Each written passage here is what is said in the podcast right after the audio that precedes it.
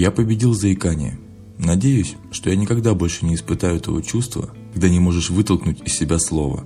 В процессе этой борьбы в моей речи появились неприятные дефекты, вроде цоканий, запинаний и длинных пауз. У этого подкаста две цели. Первая – это делиться своими мыслями.